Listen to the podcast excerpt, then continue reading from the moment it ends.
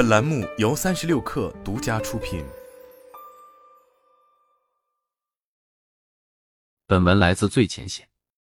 十一月六日的医药圈齐聚，在上海，一半在北边的四叶草里开进博会，一半在南边的奉贤区人民政府门口，等待着第九批国家组织药品集中采购开标。而等待他们的，又将是一场卷席行业的降价大潮。三十六氪获悉，本次药品国采共有四十一种药品采购成功，拟中选药品平均降价百分之五十八，预计每年可节约药费一百八十二亿元。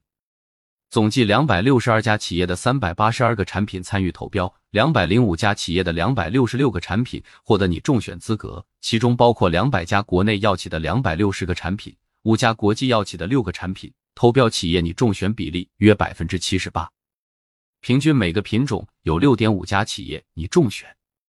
过去五年间，药品国采进行了八轮，中选品种三百三十三个，平均降幅维持在百分之五十上下，最高降幅一度达到百分之九十九。本次第九批国采总共纳入四十二个品种，一百九十五个品规，整体市场规模约为两百八十亿元，覆盖糖尿病、高血压、抗感染。抗肿瘤等十余个治疗领域，百分之五十以上为注射剂型，同品种竞争企业最高达到十九家之多。从规则来看，本次药品国采最大的差异在于延长了采购周期，由过去的二年变为如今的四年。三十六氪获得的一份开标现场资料显示，中国药科大学国际医药商学院教授陆云对此解释称，这一举动有助于稳定药品价格水平、市场预期和临床供应三大方面。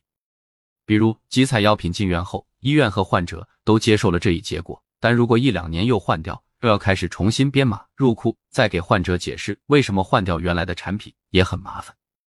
至于未来药品国采的采购周期是否会在此基础上进一步延长，陆云表示，需要在实施过程中进一步观察才能确定，因为集采是我国独有、没有国际经验可借鉴的方案。但他个人认为，四年是一个相对合适的周期。与此同时，你中选规则上的细微改变也牵动着企业的神经。和此前一样，满足一点八倍熔断机制，降幅大于等于百分之五十和单位可比价小于等于零点一元，依旧是企业拿下你中选资格的前提。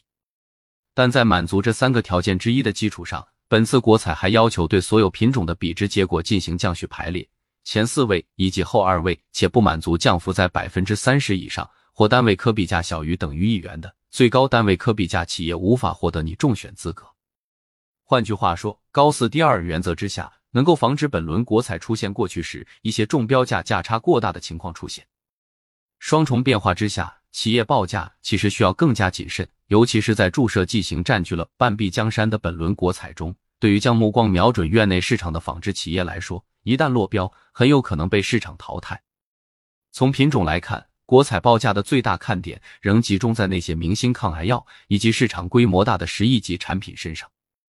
比如规格为五毫升、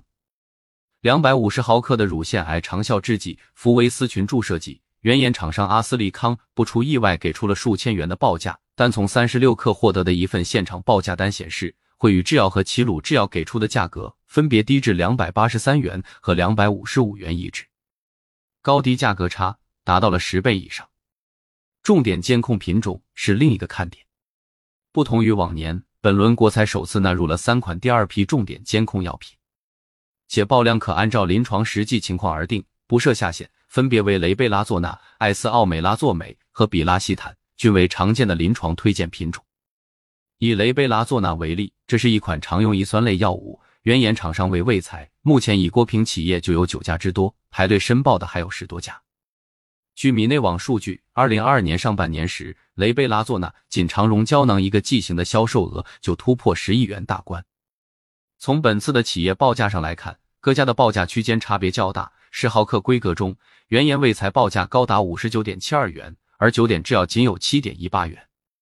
二十毫克规格中，价高者如石药欧益，报价达到二十七点二七元；价低者如新华制药，仅有六点六九元。